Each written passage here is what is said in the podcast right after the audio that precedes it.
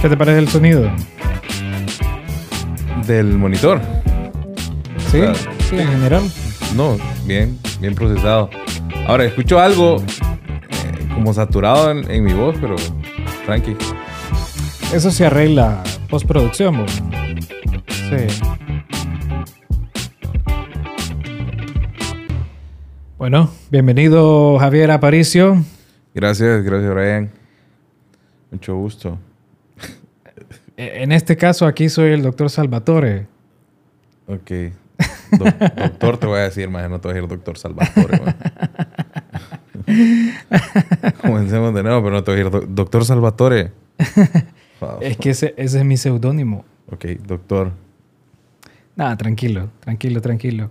Eh, pues para los que no conocen a- al doctor Javier Aparicio, eh, pues con el doctor Javier Aparicio tenemos eh, bastante historia. Nos conocemos desde, pocha, desde el 2000. do- do- No sé, 2010 creo que fue más o menos Sí. el tiempo en que comenzamos con, la, con las morfológicas. Sí, en la Autónoma, la Universidad Sí. Nacional Autónoma de Honduras. Así es. 2011. 2011 comencé en morfológica, ya me acuerdo. 2011 fue. Sí, 2000. No, fue en- yo creo que fue en el 2010. Sí, bueno, igual, vaya. eh. No, no, sí, yo comencé en morfológica en el 2010, pero en Tegucigalpa. Ajá, y luego Y luego vine a terminar la mitad acá en el 2011. Sí, Primer semestre del 2011. sí, bueno. así es. Sí. Pues ya los tiempos han cambiado, ¿verdad? Desde, desde, esas, desde esos días que nosotros éramos estudiantes de medicina en el 2000, 2010, 2011. Acá. Eh, sí, o sea, en, en- en todo aspecto, pues, y en lo académico aún más. Sí, O sea, definitivamente. En la universidad hubieron demasiados cambios desde que nosotros estábamos y siento que han sido para bien y las personas que vengan atrás de nosotros pues van a llevar un poco más de ventaja que nosotros en- académicamente. Sí, claro que sí. La verdad que fue una buena experiencia. La verdad, de haber estado en la, en la autónoma, no, nu- nunca me voy a quejar, nunca me voy a. eh, nunca me voy a sentir menos que nadie, nunca me voy a sentir más que nadie. Me siento lo que soy, realizado como, como un profesional. Y eso es lo que, lo que al final importa. Es, es como, la, como la, la experiencia de las experiencias, es decir, al final de cuentas la Universidad, Universidad Nacional Autónoma de Honduras es, es lo que es, pues, es el alma mater. Sí. Eh, aún, o sea, por ser la pública, sigue siendo para mí una de las mejores opciones. No, no me la pensaría en, el momento de ingresar a un posgrado o una maestría en, la universidad. Y bueno, eso habla de, lo bien recibido que me sentí, de lo bien formado que me siento hoy por hoy como profesional. Claro, claro que sí. Eh, pues, ¿qué más tenemos que contar del doctor Javier Aparicio? Más que es un muy buen médico general. Actualmente tiene su clínica en barrio Guamilito, es verdad. Sí, en Barrio Guamilito. Barrio Guamilito. Eh, también estás trabajando en una iglesia, ¿verdad? Sí, como parte de la ayuda humanitaria, eh, trabajo eh, por las mañanas en un dispensario médico de, de- de la, de la iglesia, pues, que es como mi proyección social. Y de ahí, pues, mi, mi trabajo como, como, como médico ya en mi clínica privada. Sí. Ok, ¿y cuál es la gran diferencia que vos has sentido eh, atendiendo a tus pacientes ahí, eh, a diferencia con los pacientes que atendes de manera privada? O sea, ¿has visto alguna diferencia en cuanto a las patologías o a las recurrencias con las que llegan los pacientes? Bueno, eh, al ser una, una organización sin fines de lucro, las personas que se abocan, pues son personas de escasos de recursos. Y generalmente tener escasos recursos se asocia tanto a malas condiciones de vivienda, malas condiciones de vida, eh, muchas dificultades a nivel interpersonal también. Entonces, es bien difícil tratar a este tipo de pacientes cuando su misma situación de vida no, no les permite costearse la salud, aun cuando la salud es, para ellos es muy asequible por ser una organización. En gran definitiva, en gran medida, eh, todos estos pacientes tienen un montón de, de, carencias y esas carencias definitivamente evitan el progreso a, a una mejor condición. Sí, ahora, tal vez no, no, no planteé muy bien la pregunta, pero vaya, eh, ¿cuáles son las patologías más frecuentes? ¿Con qué recurrencia llegan los pacientes a decirte, doctor, vengo por tal razón? Bastantes enfermedades de la piel, bastantes enfermedades de la piel, bastantes enfermedades metabólicas, uh, digamos, diabetes, colesterol, triglicéridos, hipertensión. Solo que en este tipo de pacientes es, es, bien, bien, bien, complicado decir, vaya y haga esta dieta, vaya y evite este tipo de comidas. Si al final de cuentas ellos no, no eligen. Sí. No eligen, ¿verdad? Y las enfermedades de la piel, sí, eh, creo que en la consulta, si al final del mes son unos 100 pacientes, unos 30 pacientes llegaron con enfermedades de la piel. Sí. por, por, el agua con que se bañan, por los lugares donde viven, por cómo están expuestos, por su trabajo. Algunos son pepenadores, otras lavan en, en río, digámoslo así, por no decir crique. O sea, es, es complicado. Sí. No sé si, si en algún momento hablamos, creo de que yo te comenté acerca de, de ese... Eh, no es un tipo de bibliografía científica, pero sí fue un pensamiento que dio eh, Bill Gates a principios de la, de la pandemia, se llamaba la paradoja del enfermo pobre. No sé si en algún momento hablamos de eso. Me parece haber leído. Sí, justamente Bill Gates escribió, más que todo fue como una, un, un, pensamiento que a lo mejor él lo tenía desde hace bastante tiempo, ya que sabemos que Bill Gates ha sido de, los, de las personas más influyentes en cuanto al sistema de salud en países pobres. Incluso aquí en Honduras ha contribuido de una manera exagerada. Bill Gates ha donado no sé cuántos miles ¿verdad? de millones de dólares en vacunas del BPH y no sé en qué otras vacunas más. Pues este señor le gusta bastante la estadística. Entonces este hombre lee con regularidad estadísticas, bioestadística. ¿Verdad? ¿Cuáles son los pacientes? ¿Cuánta es la incidencia de pacientes eh, que actualmente todavía se infectan de cólera? ¿Cuáles son los pacientes de que actualmente todavía eh, sufren de fiebre amarilla? ¿En qué regiones? ¿Con qué regularidad? O sea, todos estos datos todavía él los maneja, de, creo que de mejor manera que cualquier otro profesional de la salud. Pues creo de que a base de eso, de toda esta de toda esta data que él ha recolectado a lo largo de todos estos años como, como eh, ente regulador de, su organización, ¿verdad? Sin fines de lucro, él llegó con esta idea que se llama la paradoja del enfermo pobre, en el cual él comenta que eh, el enfermo pobre, bueno, en sí, la, gente pobre que tiene escasos recursos, una gente que vive de manera lúgubre, que vive a, las orillas de los ríos, que vive en casas de madera, que no tienen un piso, que tienen piso de, tierra, ¿okay? y, que actualmente comen, eh, la comida de ellos es comida sucia o sus manos permanecen sucias, o, o sea, todo su, su entorno en el que viven es insalubre. Y por lo tanto, como es insalubre su agua potable, bueno, no es agua potable, es agua sucia, porque o toman agua del río o toman agua de la, de, la llave, que sabemos de que aquí en Honduras no es agua potable, el agua de la llave no es agua potable. Entonces, dice Bill Gates de que por tal razón, esta gente constantemente, eh, su sistema de defensa está mejorando y se está reforzando y está creando más anticuerpos y mejores anticuerpos. Y que cuando pasa algo como pasó con la pandemia, quienes los que menos sufren en esta pandemia, quienes los que menos son los que, los que salen graves, son los pacientes pobres. Y no sé tú, eh, al principio de la pandemia, durante la pandemia, cuando estuviste atendiendo pacientes con COVID, te llamaron a ti de, de, un lugar así muy pobre, vaya, por ejemplo, en los bordos, ¿te llamaron en algún momento? Dos casos, dos casos. Dos casos. No sé.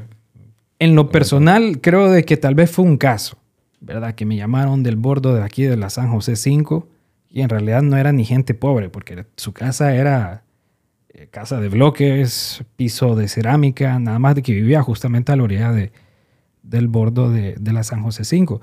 Sin embargo, eh, si vos ves, casi la mayoría de pacientes son pacientes que eh, durante toda su, su, vida permanecieron más o menos en condiciones precarias.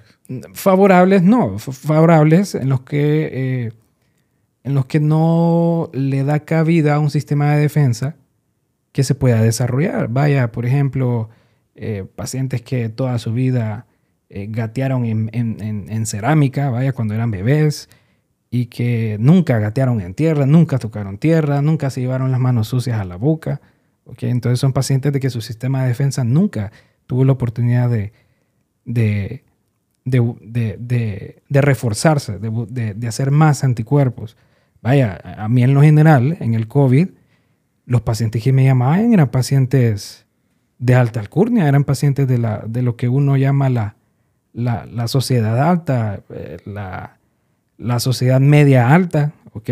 Pacientes que vivían allá arriba, en Ciudad Jaraguá, pacientes que vivían en Mackay, pacientes americanos, pacientes extranjeros colombianos, chilenos, que vivían aquí, que residen aquí en, San Pedro Sula, pacientes argentinos. Entonces eran pacientes que definitivamente son eh, de otro tipo de estatus social, ¿ok?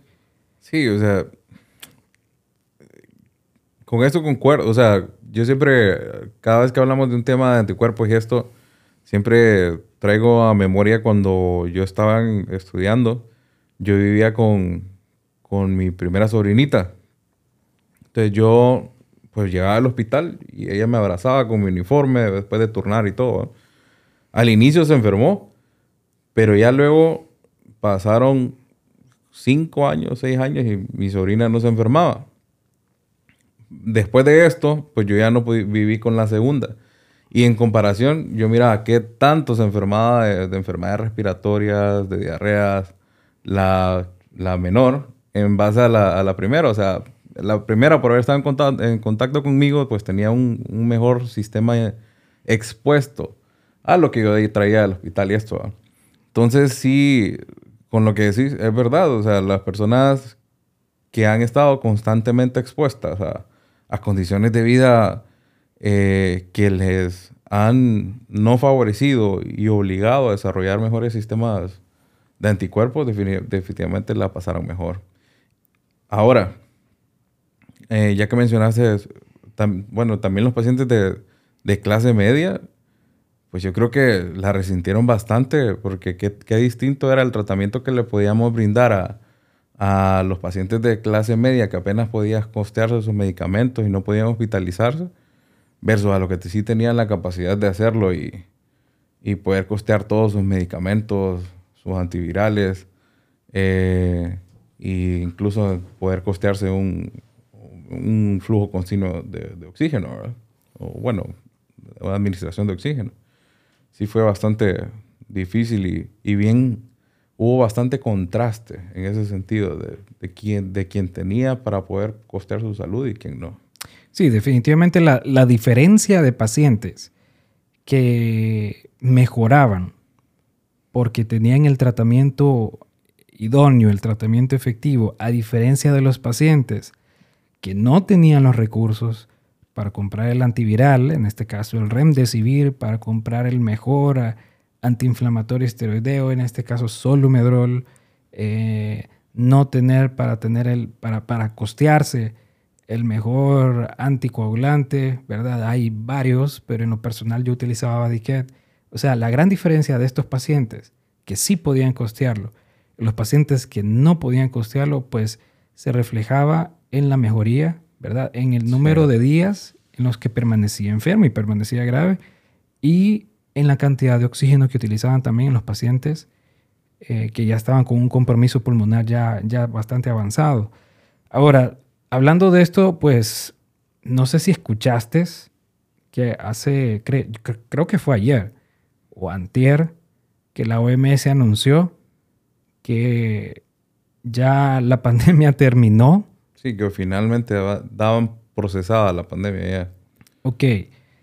¿Vos ves eh, beneficioso decir de que una pandemia ya terminó cuando todavía siguen habiendo cepas, cuando todavía siguen habiendo síntomas, cuando todavía siguen habiendo pacientes que todavía se agravan? A ver, pero es que lo mismo sucede con lo mismo sucede con el dengue, pues, o sea, el dengue es una enfermedad endémica que de vez en cuando se nos activa por acá, nos provoca casos de dengue grave, eh, alguna defunción por dengue. Pero al final es eso, pues, una enfermedad después de la pandemia, pues viene la endemia, una enfermedad que es parte ya del, del planeta Tierra y quien venga se va a tener que exponer a, a, este virus, pues. Ok, pero eso vos lo, lo, sabes tú y lo sé yo, porque nosotros eh, sabemos de esto, ¿verdad? Pero decirle de esta manera tan, tan simple a, alguien que no sabe de medicina, ya terminó la pandemia, es como decirle, ya nunca más va, a volver a existir el COVID con ustedes, ¿verdad? Y es donde el paciente eh, se va a confiar, ¿ok? Y tal vez se puede estar contagiado de COVID y presentar síntomas graves y no lo va a atribuir al COVID.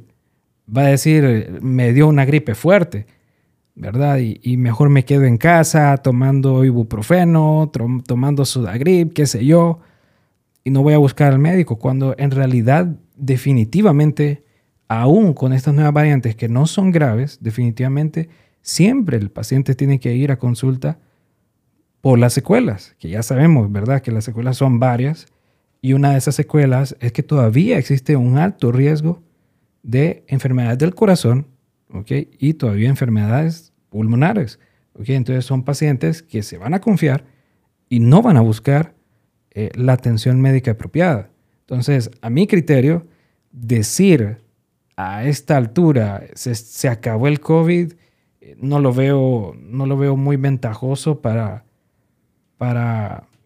A ver, es que lo, lo, acabas de decir como la persona lo va a interpretar. O sea, la OMS al final lo que dijo es cierto, se acabó la pandemia, pero no dijo que se acabó el COVID. Ahora, la interpretación que le vaya a dar la persona bajo la, la educación que tenga acerca de enfermedades es, es lo que puede preocupar.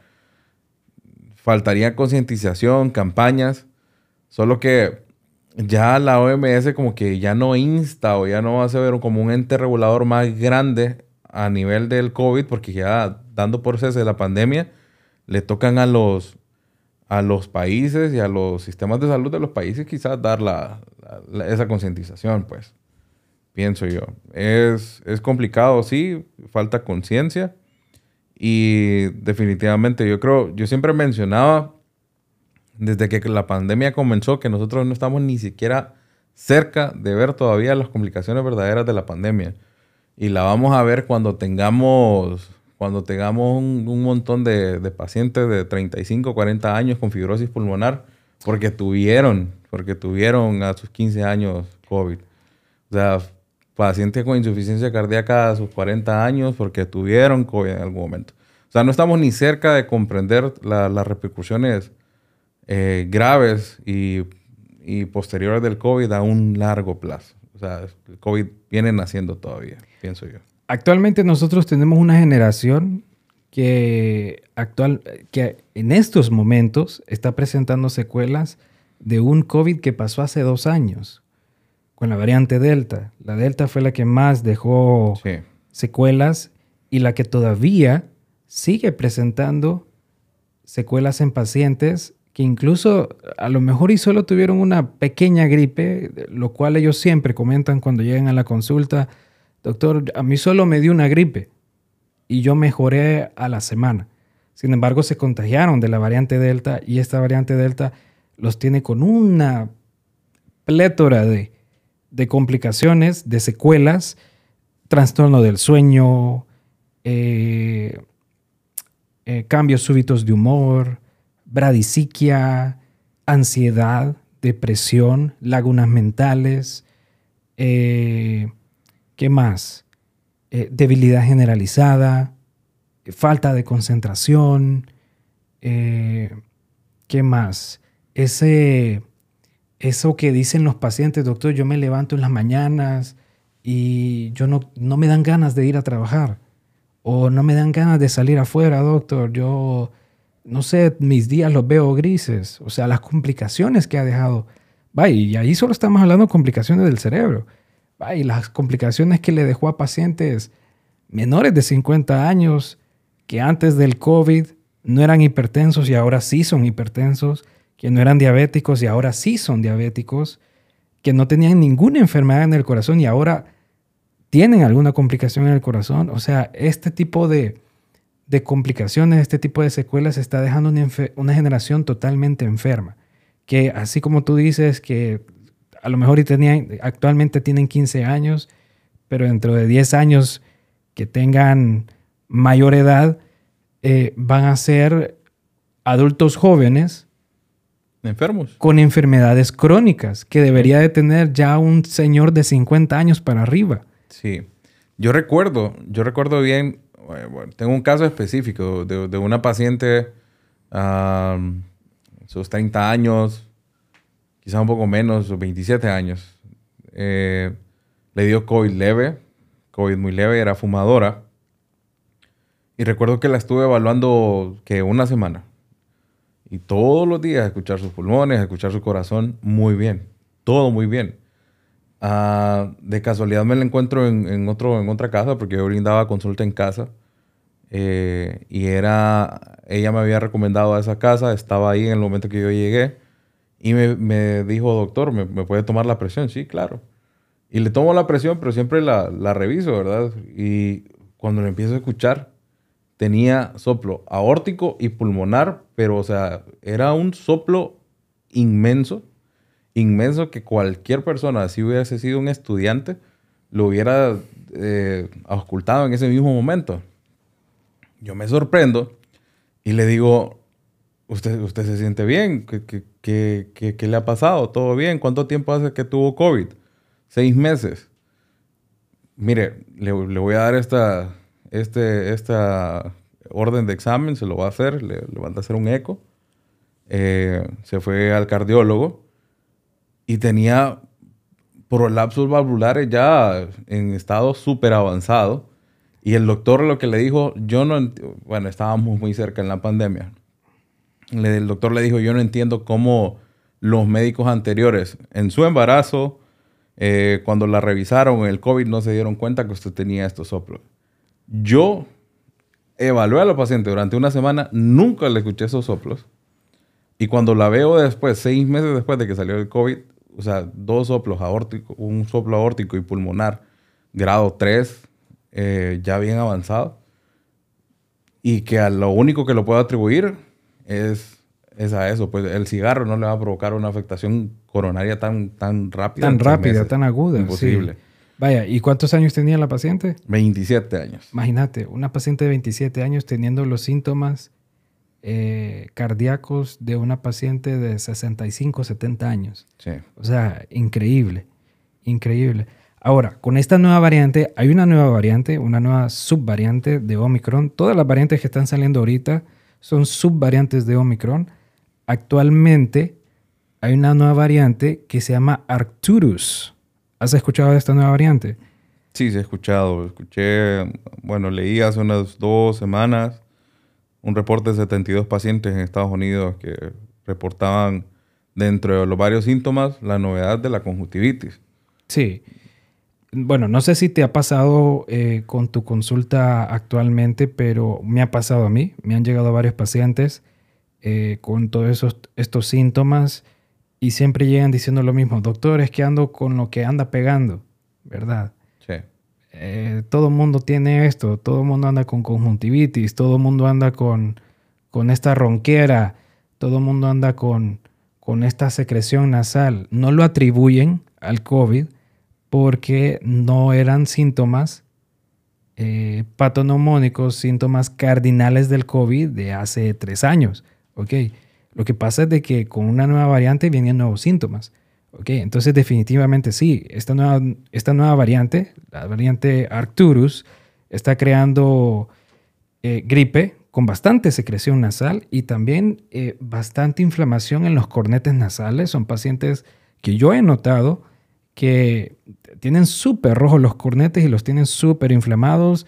La, garganta, la faringe es súper roja, como fresa, ¿ok? Y esa característica eh, síntoma que es esa ronquera. Llegan casi sin poder hablar, ¿ok? La mayoría. Y más de algún caso, me han llegado varios, pero no han sido casi la mayoría, pero sí han llegado con conjuntivitis. Es más, todo paciente que está llegando ahorita con conjuntivitis, yo estoy sospechando que es COVID. ¿Ok? Ahora, ¿cuál es la diferencia de esta variante con las otras variantes que fueron graves? Pues se supone de que esta variante definitivamente no, no crea pacientes graves. ¿Ok? Sin embargo, definitivamente ya no estamos hablando de pacientes graves. Nosotros sabemos que ya los pacientes graves ya casi no hay, pero hay, siempre hay. ¿Ok? Porque el virus siempre es virus y la enfermedad siempre es enfermedad. ¿ok? Entonces siempre van a haber pacientes graves, pero ya no como lo mirábamos antes. Entonces, ante esto, siempre los pacientes tienen que tener bastante cuidado cuando presentan sus síntomas, ¿ok? Y estar alertas para cuando estos lleguen a presentarse, definitivamente buscar la atención médica necesaria para que el médico tratante, ¿ok? Le dé su tratamiento adecuado y de esta manera el paciente no cree estos tipos de secuelas que estamos hablando, ¿verdad? Entonces, ahorita mi preocupación como profesional es esa, que la mayoría de pacientes no está viendo a futuro estas secuelas, solo está viendo el panorama de ahorita. Me dio gripe, ya estuvo, ya en cinco días me va a pasar. ¿Ok? Pero no está viendo el panorama de las secuelas a largo plazo que va a dejar este virus si no se trata de manera adecuada. Yo tengo conciencia de haber estado enfermo dos veces, confirmadas, dos veces. Más una tercera que fue justo al inicio de la pandemia, no habíamos ni, ni comenzado cuarentena. Yo juro y perjuro que, que fue COVID. ¿Verdad? Al final de cuentas nadie sabe, es mentira, nadie sabe quién fue el primer caso acá. Pero las dos veces que me he enfermado confirmado, con un año de diferencia, a mí me dio cepa delta, perdí, tuve pérdida total del olfato. Y la pérdida total del olfato en COVID es bien característica porque es una pérdida del olfato nervioso. Bien, pues me, dio COVID, tuve pérdida, me dio COVID en dos ocasiones confirmadas, una tercera probable. Y en las dos ocasiones tuve pérdida sensitiva del olfato. En mi caso particular, fue macanudo porque era pérdida del olfato nada más, pero el gusto no lo tenía alterado para nada. Podía comerme lo que sea y sabía exactamente igual. Ahora, trataba de oler una loción, me podía echar un spray de, de, loción en la nariz y no lo iba a oler por nada del mundo. Es algo que afecta, es algo que afecta emocionalmente te friquea como, ok, yo quiero recuperar mi olfato, y esto. Y con Delta me duró dos semanas más o menos. Dos semanas la pérdida del olfato. Yo después de un tiempo, después de la fase inflamatoria, pues ya sabía qué tomar, empecé a desinflamar. Y poco a poco la recuperación del olfato pues volvió. Y luego un Omicron perdí otra vez, perdí otra vez el olfato. Fíjate de que casi lo mismo me pasó a mí, eh, no sé si te acuerdas cuando, cuando a mí me dio por primera vez COVID. Sí. Eh, casualmente fue en tu casa, ¿verdad? Para una carneada. O sea, pero llegaste enfermo a mi casa, ¿no te enfermaste a mi casa? no, no, claramente llegué, pero casualmente fue ese mismo día que yo empecé con esa torre seca persistente. Sí. Y que Kenneth me dijo, no, vos lo que tenés es COVID, nos vas a enfermar a todos, mejor andate. Y yo me enojé con todos ustedes pues me vine. Resulta que como a los dos días después, eh, definitivamente perdí el olfato, ¿ok? Y eh, esta, esta pérdida del olfato, la anosmia, ¿ok? Que es la pérdida sensitiva del, del, olfato, pues al final eh, me duró tres semanas, ¿ok? Y justamente para la última semana yo le hablé al doctor Juan Carlos Corea, que, que es un buen amigo mío, eh, que fue nuestro mentor, fue nuestro catedrático y que terminó siendo un buen, un buen amigo. Lo llamé y me dijo, mira, eh, le comenté, doctor, mire, eh, está pasando esto, me enfermé de COVID, eventualmente me enfermé después de ver 60, 70 pacientes diarios, todos por COVID, graves, pues era de esperarse. Y él me dijo, mira, no quiero que, te preocupes, pero es muy posible de que, de que te quedes así. Entonces cuando me dijo eso, claramente yo me sentí muy mal, porque yo no quería quedar así. O sea, definitivamente yo no quería quedar, eh, no quería quedar sin, sin un sin un sentido, sentido importante. En mi caso es súper importante el, olfato. ¿ok? Entonces, tuve unos días que hasta yo sentí que me deprimí, porque yo pensé que definitivamente me iba a quedar así, y claramente, en ese momento casi todos los pacientes, bueno, no todos, ¿verdad? La mayoría estaban sufriendo de anosmia, y dentro de estos pacientes que sufrían anosmia había un porcentaje de estos pacientes que definitivamente se estaban quedando definitivos así.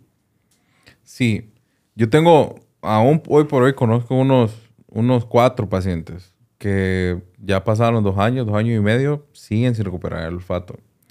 Es eh, tanto así, tanto así, esto se vio más en la cepa delta. No sé si recordás que el hecho de perder el olfato alegraban bien a la persona porque habían escuchado, y bueno, era cierto que era un factor predictivo positivo, el hecho de perder el olfato. Eh, los pacientes que perdían el olfato, casi en un 90% no tenían complicaciones graves. La gente al inicio se alegraba, pero luego de esto, en la cepa delta, pues hubo tanta gente con pérdida del olfato que se empezaron a crear eh, yo estoy enterado de, España que se crearon instituciones específicamente para la rehabilitación del olfato en las personas. Creo que incluso vi un documental por ahí, no sé en qué plataforma, pero se, miraba. Yo para la segunda vez, cuando me enfermé de, de, Omicron, perdí el olfato otra vez y esta vez ya dije, ok, ¿qué pasa cada vez que me está dando COVID? Estoy perdiendo el olfato, pero con la Delta yo sentí que el olfato me bajó un poquito. Con Omicron me bajó un poquito más. Entonces, si, si, no tengo la conciencia de, de, cuidarme, si no tengo la conciencia de estar evitando las enfermedades respiratorias y exponerme, volvemos a lo que decíamos anteriormente, que la, que la, que la OMS ya declaró la pandemia como muerta. Si esto sigue sucediendo y evitamos las medidas para prevenir una, una reinfección por COVID, ¿Será que si me da unas dos veces más voy a perder el olfato también yo, también yo como mis pacientes? Como las personas que se quedaron sin olfato. Y así como esto, todas las complicaciones que, que, sean, pues, las personas que desarrollaron COVID grave una vez a nivel pulmonar quedaron con secuelas de fibrosis. Yo tengo unos dos pacientes de, con fibrosis severa, jóvenes, que fue por estar encamados a 10 litros, eh, con neumonía del 70% les da otra vez, o sea, ¿cuánto más le va a aguantar el pulmón a la gente de, enfermarse de una manera grave, si es, si es, que eso sucede? Y bueno, habías mencionado el de, la conjuntivitis también, ¿verdad? En la cepa Arthur también he visto varios, varios pacientes con, con conjuntivitis, siempre para Semana Santa, hace unas 3, 4 semanas, eh, siempre se lanza una alerta de conjuntivitis aquí en Honduras porque como toda la gente va a la playa, a los balnearios, terminan enfermos. Sin embargo, eh, yo mismo noté, yo mismo noté algunos cinco casos familiares de conjuntivitis, noté unos cuatro casos familiares de inflamación severa de la, de la nariz. Un familiar me decía que tenía el miedo de, de, dormirse porque sentía que se iba a ahogar, porque tenía bien inflamadas sus cornetes, bien inflamadas sus amígdalas y le daba esa sensación como de ahogo. Sí, casualmente así es como están llegando los pacientes a mi, a mi consultorio. Eh, pacientes con bastante inflamación a nivel laringia y es por eso que andan con esta disfonía. El paciente le dice afonía, pero en realidad no es afonía, es disfonía. Eh, llegan con estos cornetes súper inflamados, súper rojos, la garganta súper roja también y esta secreción nasal, ¿verdad? Que incluso el mismo paciente dice, doctor, parezco llave, ¿verdad? Y es una secreción Eh, hialina es una, una secreción clara que no lo deja al paciente tranquilo. No todos presentan fiebre, casi no son la mayoría. Tal vez aquellos que sí estén en la, en la fase aguda de la infección viral, en los cuales tienen una proteína C reactiva tal vez arriba de 24, que sí, definitivamente eh, están presentando fiebre, pero no todos. Aquellos que tienen una proteína C reactiva abajo de 12, veo que no están eh, mostrando eh, fiebre. Incluso hay pacientes que llegan a la consulta así, se le hace un hemograma completo y el hemograma está totalmente, está bien. ¿okay? Entonces, definitivamente no es una variante que esté haciendo estragos, pero sí es una variante eh, que definitivamente hay que tratar. Sí, hay que tratar. Bueno, no bajarlos, no hay que bajar la vigilancia en, todo momento. Nosotros como médicos, la verdad es que ya hoy por hoy yo creo que quedamos con el trauma, De, de llegar un paciente con enfermedad respiratoria, pues es que es lo primero que tenemos que pensar después de venir una pandemia, pues mínimo pensar en COVID, influenza, o sea, siempre, siempre descartarlas. Eh, he notado bastante que en los niños, no sé si, si, si concordás conmigo, como tienen esta inflamación laringia y esta inflamación a nivel nasal, llegan eh, con bastante tos metálica. Sea, que la tos de ellos es una tos bien, bien estruendosa porque la laringe está inflamada. Y así una, tos, una tos de cajón. Sí, encajonada, metálica, aquella tos como, como de perro, pues, decimos acá. Sí. Es, es, la tos con la que están llegando los niños. Las mamás normalmente confunden esta onda y siempre dicen que, que es tos, tos con flema o es tos, o, sea, jamás dicen, no, es tos seca, que suena como perro, tanta flema que tiene, pero es por eso, por la inflamación. Así es. Pues no queda más que pues aconsejar al paciente ¿ok? Y definitivamente si, si, hay, si hay algún paciente que tiene estos síntomas o si conoce de algún familiar o algún conocido de que, de que estuvo con conjuntivitis actualmente en estas últimas tres semanas, cuatro semanas, justamente después, durante Semana Santa y después de Semana Santa, pues definitivamente que, que se hagan un chequeo general, ¿verdad? Eh, que busquen a su médico y definitivamente que, que no, lo, lo dejen desapercibido esto. ¿Ok? Definitivamente eh, hay que... Eh, sí, la pandemia puede que haya terminado por los momentos, ¿ok? Por los momentos, pero así como tú dijiste, terminó la pandemia, pero no terminó el COVID. Y el COVID sigue mutando, sigue creando nuevas subvariantes. Es increíble cómo este, esta, este Omicron eh, sigue creando sus variantes y de, manera, de manera rápida, de manera eficiente, que otra cosa que está haciendo estas nuevas subvariantes es que está burlando por completo el sistema de defensa que hizo el paciente con las vacunas y el sistema de defensa, o sea, la inmunidad que el paciente ya tenía cuando se enfermó anteriormente con otra variante. Sí, y también que no genera inmunidad temporal tampoco. O sea, y por eso te preguntas, hay niños que, que se enfermaron en enero y, o sea, que se enfermaron en diciembre y llevan cuatro o cinco meses tosiendo, tosiendo, tosiendo, porque ya, ya, ya entraban a la escuela. Entonces, hay bastante índice de reinfección y en tiempos bastante cortos. Bastante cortos. Definitivamente. Eh, y lo otro, pues bueno, además de la conciencia, eh, yo digo que, bueno, siempre, siempre digo que nunca como el COVID, nunca con el, como en el COVID, el paciente requirió tanto o una enfermedad dependía tanto de un diagnóstico temprano, de un buen manejo, de un buen médico, de un médico atento, consciente para, para las necesidades del paciente. Y creo que no hay que dejar de lado, ¿verdad? El hecho de, tener un, médico siempre de cabecera, un médico al que consultar para, para, bueno, no abandonar la vigilancia y los cuidados. Claro que sí. Muy bien, ahora eh, tengo una, un pequeño apartado dentro del podcast que lo quiero hacer recurrente. Eh, tú me vas a ayudar con esto ahorita. Eh, le quiero llamar a Soros, a este apartado, Azoros, así como la palabra coloquial de, de azorarse. Casualmente la palabra azoros es una palabra que ya está registrada en la Academia Real Española y es una palabra propia de Centroamérica y significa eh, el hecho de asustarse o algo que te asustó. ¿Ok? O azorarse. Uno, uno lo llama normalmente azorarse, pero es porque uno ya, ya hace la conexión, ¿verdad? De la palabra con, con, el sentimiento de, de, tener miedo. Entonces, en este, en este apartado, doctor Javier Aparicio, quiero que me comente si usted en algún momento sufrió o vivió, en este caso, algo totalmente paranormal que podría desafiar eh, cualquier razón lógica humana.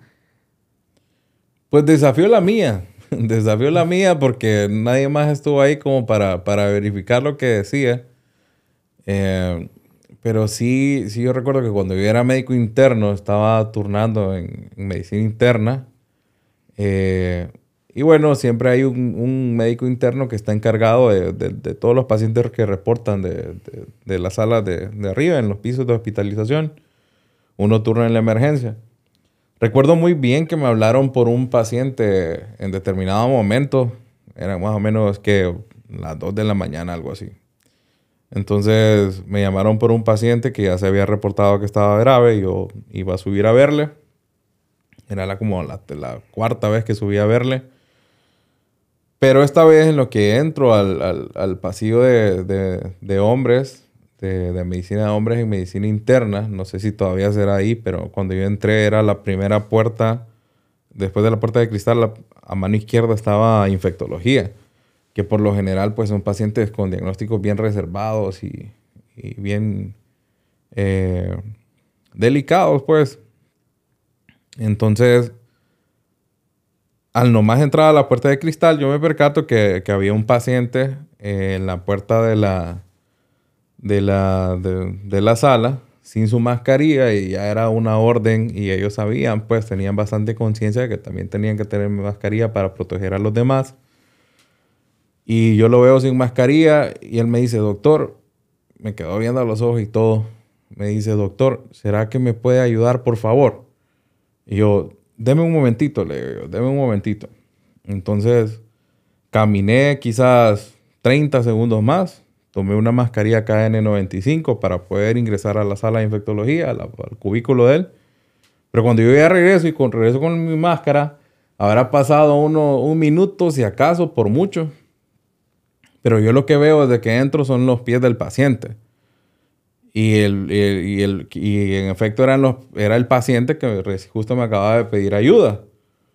Cuando yo voy y lo evalúo, pasado un minuto después de que él me había pedido ayuda, lo toco, o sea, yo ya lo había visto con su coloración normal, o sea, me habló como, como cualquier persona, como estamos hablando ahorita, pero ya cuando lo veo, lo miro pálido, con su boca abierta, no, no estaba ni jadeando, no estaba respirando. Le inmediatamente le tocó el pulso, no tenía pulso y su piel estaba helada.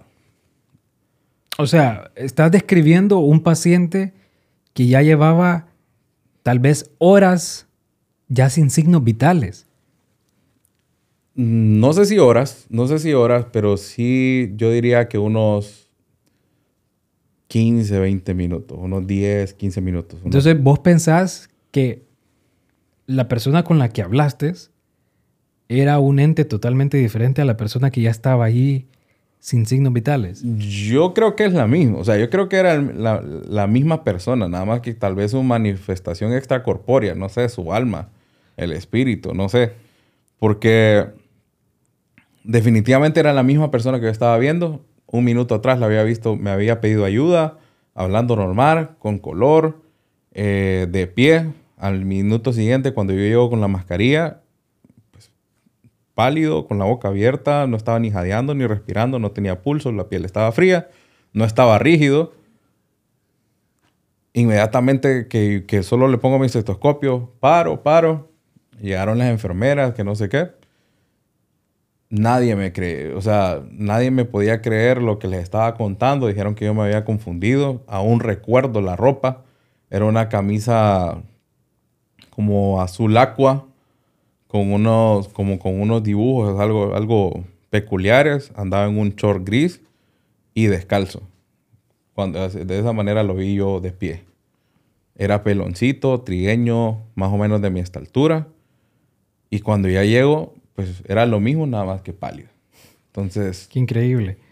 Yo, la, la única explicación que puedo dar, o sea, desafío mi lógica, pienso pues que, que, cuando uno es médico está ahí para ayudar. O sea, la función del médico en un hospital es ayudar. Esta persona no tenía nadie en este momento tan agonizante de su vida, en los momentos que estaba perdiendo su vida. Y pasé yo y su forma extracorpórea me pidió ayuda, pero bueno, ya no había nada que hacer, no sé. De verdad, de que historias así como las, las que estás comentando, definitivamente eh, abundan, y más en los hospitales de área, abundan en el, en el Mario Catalino Rivas, abundan en, en el Leonardo. En Leonardo hay bastantes historias totalmente macabras. Casualmente a Kenner le pasó algo en el Leonardo. Qué lástima que, que no abandonó este. Pero ni modo. Eh, fíjate de que actualmente hace poco eh, tuve una, una visita, una visitadora médica llegó con, otro compañero de ella. Pues estábamos hablando de esto, de, estas historias fantásticas. Y ella me está comentando de que ella conoce a un psiquiatra que hace poco empezó a hacer turnos en el Santa Rosita. Santa Rosita, para aquellos que no saben, ¿verdad? Es el hospital psiquiátrico que hay en, en, Tegucigalpa. Pues resulta de que este, este joven psiquiatra, este doctor, estaba turnando de noche, claramente los turnos son de noche, y justamente en esa guardia se va la luz. ¿Ok? Pues justamente cuando se va la luz, pues no pasa mucha cosa, pero empiezan a escuchar una mujer a lo largo, a lo lejos del hospital, que empieza a llorar. ¿Ok? Y yo creo que de otra manera yo no hubiese creído que esto sucedió, de no ser que me enseñó en ese momento la visitadora el video que hizo el guardia de seguridad en ese momento porque él estaba en, las afueras del hospital y él escuchó cuando, cuando empezó a, a, a, em, merodear este espectro, ¿ok? Y grabó, grabó, el, el, guardia de seguridad grabó y te lo voy a mostrar porque es algo, es algo de que definitivamente... Eh, eh, desafía toda lógica. Yo lo vi, eh, en algún momento dije, bueno, podría ser algo editado, pero te lo voy a enseñar y tú me vas a decir qué, qué, crees que es. Ahí está, mira.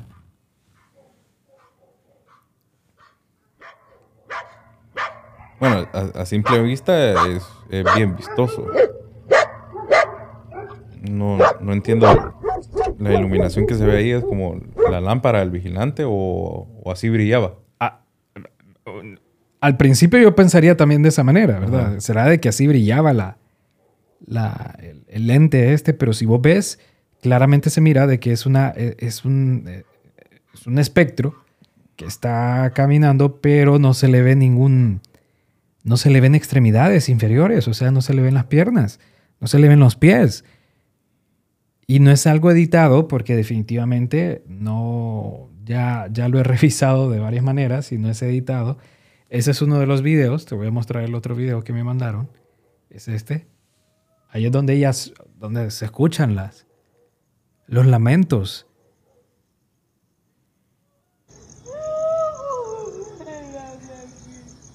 Escuchar los perros, cómo, cómo se, se desesperan y quieren saber qué es lo que anda ahí. Sin embargo, como es totalmente oscuro, no se ve nada.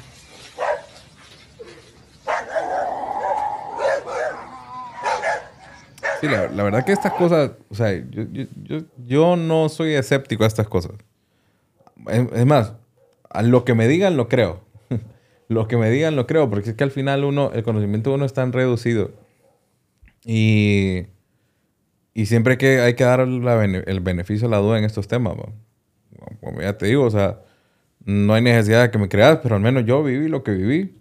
Yo creo que cada, cada quien pues, puede tener alguna experiencia similar y no me parece descabellado que esas cosas puedan suceder. No, para nada. Para nada. ¿Y de Wirro tuviste alguna experiencia así paranormal? ¿Que viste algún... Al, niño. algún, algún azoro? no, no. En este momento no puedo rememorar alguno. Creo que tuve, sí, pero, pero sinceramente, no puedo rememorar alguno así específicamente. la verdad que no. Vos, me habías contado uno, creo, ¿verdad?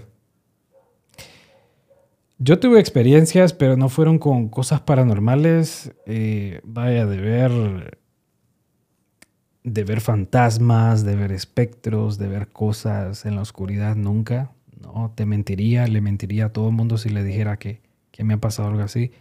Pero vaya, yo sí he visto eh, platillos voladores, he visto naves, naves que definitivamente no son de este de esta tierra, no son de esta tecnología. Pasó allá por el 97, un verano del 97, cuando aquí en San Pedro Sula casi era bien común de que se fuera la luz. No sé si te acordás. Sí. Que por lo menos una vez a la semana se estaba yendo la luz para esos días. Sí. ¿Verdad? Sí, recuerdo. Y más los fines de semana. Entonces era un sábado de noche, yo tenía 7, 8 años, fue por el 97, 98. Y eh, yo estaba jugando con mis amigos, mi mamá estaba afuera hablando con una vecina, y yo recuerdo que yo me acerqué donde mi mamá, era de noche, me acerqué donde mi mamá, mm, tal vez para pedirle dinero y comprar algo en la pulpería, ¿ok? No recuerdo muy bien, pero sí recuerdo que me acerqué donde ella, y justamente cuando yo me acerco donde ella, volteo arriba a ver su cara, porque yo era un chiquillo, ¿ok? Se va la luz, ¿ok? Pero cuando se va la luz, Javier, se ilumina el cielo. Y sin mentirte y sin exagerar, lo que estaba iluminando el cielo era una nave eh, de forma tubular, tipo cigarro, pero gigante, gigante, gigante, gigante, y que debajo de ella habían como varias escotillas que, que era de donde salía la luz que actualmente que ya tengo razón, uso de razón yo, eh, recuerdo esta imagen y ahora puedo asegurar de que era tan grande que tal vez y abarcaba casi todo San Pedro Sula. ¿Ok? Esta nave era inmensa. ¿Ok? Y casualmente lo volteé a ver. Pasaron tres segundos. Luego se apagaron las luces de arriba y volvió la luz. Entonces definitivamente lo que hizo que se fuera la luz en ese momento no fue un apagón. Sí, un pulso electromagnético. Sino que a lo mejor y fue esa nave que hizo su entrada a la Tierra, ok, no sé, no, no, no, no, le hallo explicación a eso, pero llegó aquí y justamente cuando llegó aquí hizo que se fuera la luz en ese momento, ok. Eh, te diría que tal vez lo imaginé yo, pero en realidad también lo vio mi mamá y mi mamá se acuerda, cabalito. Eh, le puedes preguntar a mi mamá y mi mamá hasta te puede dar incluso más detalles de lo que ella vio, que tal vez yo no recuerde porque era un niño, ¿ok? Pero hasta ahora que yo empiezo a ver estos, estos videos, estos documentales de alienígenas ancestrales y que en los 70s eh, la Fuerza Aérea de Chile encontró por las costas de Chile esta nave y cuando veo la interpretación que ellos hicieron en, CGI, en computadora, viejo, es la misma nave que yo vi. Es la misma nave. Entonces ahí cuando yo vi eso, y eso fue hace, ¿qué? hace dos años que vi eso en, la, en la tele, yo dije, vaya, no estoy loco. De verdad me pasó a mí también. Y vaya, difícilmente es algo de que alguien puede decir, eh, no, este se lo inventó o lo escuchó de alguien más y... sí. porque en ese, en ese momento nadie entendía esto de, lo, de los aliens. Actualmente, bueno, de, los, de las naves, estas, ¿verdad? No identificadas. Pero vaya, eh, en aquel momento, ¿alguna vez escuchaste voz de, de, de una nave en forma de cigarro? No. Yo nunca. eh, No. Nunca no. había- El típico, el estereotipo era el platillo. Así El es. platillo volador le decían, pues. Entonces, fíjate de que pasa algo bien curioso. Siempre de que yo me encuentro con alguien, de que sé de que, que, que es de, de, de esa... De, de- de esa generación que vivió aquí en San Pedro, siempre le pregunto, oíme, ¿te acordás en aquel entonces eh, que se iba la luz y que pasaba esto y bla, bla, bla, bla, bla? Eh, de casualidad, ¿vos no viste una noche que se fue la luz en el cielo de que se alumbró algo? Y nadie, na- nadie recuerda eso. Entonces no sé si fue un evento o, o tal vez exagero yo al decir de que la nave fue demasiado grande para, para abarcar ta- toda San Pedro o tal vez en realidad sí alguien más lo vio, ¿verdad? Y que todavía no encuentro a otro testigo ocular, ¿verdad? De, de mi misma generación. Lo malo es que no recordás el año. Sí, del evento, mira, de- difícilmente me recuerdo el año porque te digo, era Wirro, pero yo estoy más que seguro que fue para esos días del 97-98. Bien, recuerdo bien que yo estaba el 31 de, de- de diciembre y estábamos ahí hablando con mi familia y yo les decía, yo creo que ya, ya este año ya, ya es tiempo de que tengamos contacto de afuera. O sea, y lo miraba como, un, como algo que, como un hecho que tiene que suceder este año. Es que ya, ya lo veo como, como necesario, pues. Eh, pero bien, no he tenido la oportunidad, no sé si quisiera, no, no sé si quisiera tener la oportunidad de, de ver, un, de ver un alien o ver un, un ovni. Ah, sería interesante escucharlo y verlo pero en video, pero no personalmente, no sé. Eh, con otra, otra anécdota, quizás paranormal que me pasó a mí, pero fue en un sueño.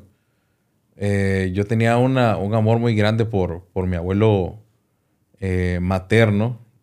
Él, pues, murió hace unos 16 años, quizás más, 17 años de, de cáncer. Y recuerdo bien, la, ya todos sabíamos que él estaba mal, estaba agonizando y esto. Pero recuerdo claramente, eh, recuerdo claramente eh, una noche como a las 4 de la mañana, algo así. Que yo me levanto porque yo estaba soñando de que yo llego a la casa de mi abuelo, pero yo era un niño. Yo era un niño, o sea, tenía, en aquel entonces tenía mis, mis, mis 15 años, mis 14 años cuando él murió. Eh, 14 años tenía.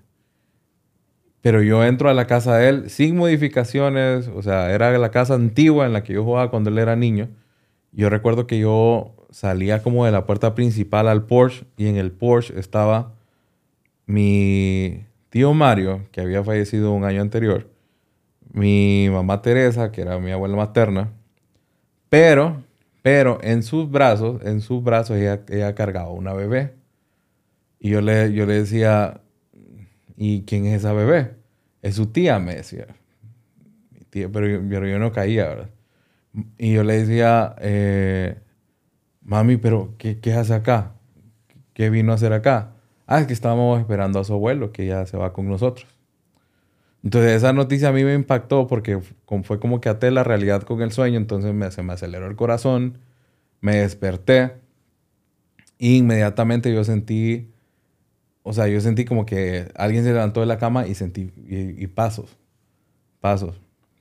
Poco después yo no sabía, yo no sabía, pero mi mamá, eh, po- poco antes de que yo me despertara de esa manera, ella estaba, eh, pues bueno, ella estaba orando, ¿verdad? Y, y meditando acerca de la situación. Y escuchó que tocaron el timbre, escuchó que tocaron el timbre de la casa. Ella salió, abrió, no había nadie, eran como las, como las cuatro y minutos. Y bueno, luego yo soñé esto. ¿ah?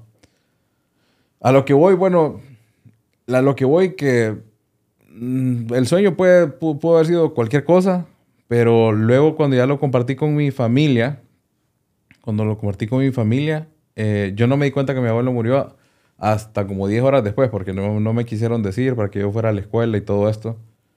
Eh, Entonces vos sentís, él fue como que se fue a despedir. exacto, como que vos sentís como que en tu sueño tu abuelo Se fue, fue a a despedir. despedir. Aunque yo no lo vi, yo no lo vi, pero yo, yo sentí como que alguien se levantó de la cama, escuché pisadas. Eh, pero lo curioso está que cuando ya le conté la anécdota de este sueño a, a mi mamá, a mis tías, pues entonces mm, ellas no sabían qué onda, pero mi tía mayor y mi mamá, que sí, sí recordaban, antes de ella había habido una, una, una hermana de ellas que murió como de dos meses, una cuestión así, eh, que se llamaba Doris. Eh, entonces yo, yo, yo les dije, o sea, bueno, esa era mi tía, la que, la que mi mamá, mi mamá Teresa me dijo en el sueño que, que era la que estaba cargando en brazos. Entonces, por ese detalle fue que ellas me creyeron, o sea, como este niño no sabía que, que, tenía otra tía, pues, o que alguna vez había existido. En efecto, hasta ese momento me di cuenta. Yo creo que muchos de mis primos ni siquiera saben que, tenía, que, que tuvieron una tía en X momento. Qué increíble, vos. Sí. Sí. Pues imagínate, eh, igual, vaya, este tema de los sueños es un tema totalmente complicado y, definitivamente todavía no, no, hay una respuesta definitiva. ¿Ok? Entonces, es parte de los azoros, los sueños. Buena sección, a ver qué se desarrolla, a ver qué cuenta. Es parte de los azoros. Vienen los testimonios de otros colegas, vamos a escuchar que nos tienen que decir que qué experiencias tienen acerca de, otros eventos paranormales o si vieron, como, como a mí me pasó, algún evento del tema ovni. No sabemos todavía. Vamos a ver, vamos a ver, pero definitivamente eh, es una buena, una buena plática la que se desarrolló ahorita, doctor Javier. Doctor Salvatore. Se lo agradezco por habernos acompañado cuando sea para hablar de cualquier tema, aquí estamos. Incluso del tema ovni. sí, no, hay, yo tengo buenos candidatos para esos temas también. Perfecto. Para que los hablemos. No, y así, y así lo vamos a dilucidar. Preguntarle a alguien vos, preguntarle si se acuerda de, de para, para, bueno, incluso vos, vos fuiste San Pedrano, siempre has sido San Pedrano. Sí no te acordás de nada. O sea, lo asocias al Mitch, ese hecho. No, no, fue antes del Mitch. Fue antes del Mitch, definitivamente. Mitch fue en 98. Eh, sí, pero fue en noviembre. Y ponerle de que eso fue como en el verano, vaya, mayo, junio.